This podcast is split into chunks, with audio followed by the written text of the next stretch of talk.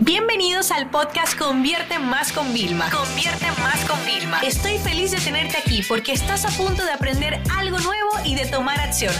Así que prepárate para tu dosis diaria de estrategias, tácticas y herramientas para escalar tu negocio con fans, publicidad y contenidos.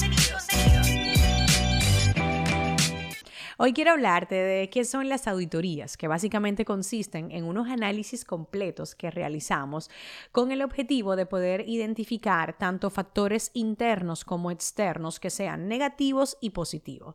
Y de esta forma luego nosotros poder como trazar un plan, pero con algo de base, ¿no? Que pues por lo menos diga, no, espera, estos datos nos están diciendo hacia dónde tenemos que ir, ¿no?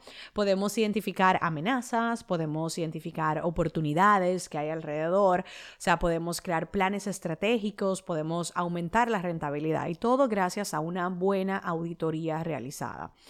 Las, las, partes o fases, como queramos llamarle, que pueden componer el proceso de una auditoría, podría ser, mira, en principio vemos una auditoría del entorno, o sea, dónde yo estoy como marca, quiénes son mis clientes, mis usuarios, qué competidores tengo, ¿no? Luego podríamos ver lo que ya es la auditoría estratégica, ¿no? Pues que vamos a evaluar cuáles son las estrategias de negocios que ya se han implementado según los objetivos que tenían. Por ejemplo, cuando a mí me llega un cliente, no, mira, yo lo que quiero es eh, facturar eh, 10 mil a través de Facebook Ads. Ok, ¿cuáles estrategias tú has implementado para intentar conseguir ese objetivo? ¿no? Y entonces las evaluamos. Y muchas veces aquí el análisis, esta auditoría, viene siendo más cualitativa que cuantitativa, aunque nos apoyamos en datos para ver un poco, ok, hiciste esto, déjame ver qué, qué, imágenes, qué copy. Ah, bueno, pero espérate, no mal CTR, eh, malas conversiones, bajas conversiones, un ROAS muy bajito, etcétera, ¿no? Luego ya también vemos a nivel de, por ejemplo, una auditoría de organización de marketing, ¿no? Pues estudiamos un poquito quién es el equipo, cuáles son las herramientas que están utilizando. Luego podemos ver también a nivel de sistemas, por ejemplo, qué procesos están implementando. Podemos verlo a nivel de productividad para identificar, óyeme, cuáles son las acciones que han sido más rentables, que se han hecho, eh, dónde se ha invertido más dinero y si se ha recuperado, para un poco el control de los gastos. También tendríamos el tema de, por ejemplo, de algunas funciones eh, específicas de marketing. Por ejemplo, podemos evaluar qué productos se promocionan eh, a qué precios, cómo van las ventas, cómo han ido las campañas de publicidad.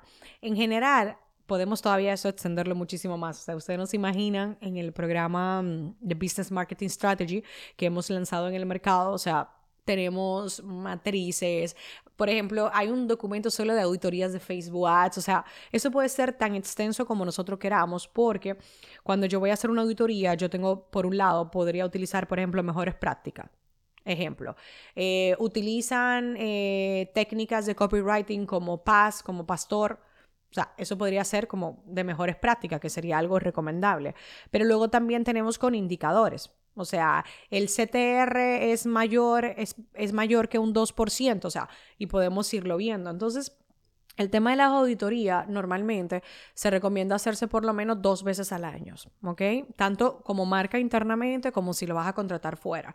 Sobre todo si vas a comenzar una relación con un proveedor, ¿no? O si tú eres un proveedor y vas a comenzar una relación con un cliente, siempre es bueno poner de punto de partida una auditoría para identificar dónde estamos, ¿vale? ¿Qué se ha hecho y hacia dónde vamos en el futuro? Entonces yo lo, lo más que lo asimilo es como que te imagines que las auditorías tienen que ser como la revisión periódica de tu coche, ¿no? O sea, si todo está, aunque todo vaya bien, el coche no te está dando problema, ¿por qué no hacer una revisión para prevenir justamente, ¿no? Para encontrar otras cosas que nosotros podamos ver y no quedar de repente, o sea, en una cuesta abajo sin frenos, porque eso es lo que pasa cuando tú no auditas, cuando no estás encima de tus números, de tus métricas, pues pueden pasar este tipo de cosas, ¿no? Hay que anticiparse a los problemas, hay que tomar el timón, como me gusta decir, para poder cambiar el rumbo, porque muchas veces la estrategia que hemos diseñado para principio de año cambió.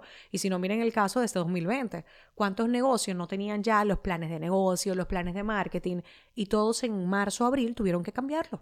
Entre marzo y mayo, o sea, yo creo que la mayoría de planes de marketing se cambiaron. O sea, nosotros en el negocio tuvimos que cambiar todo el rumbo y sí mantenemos el final de año de Black Friday, pero yo, por ejemplo, quería sacar eh, un mentoring a final de año y honestamente me queda una semana más para reflexionarlo y creo que no voy a poder.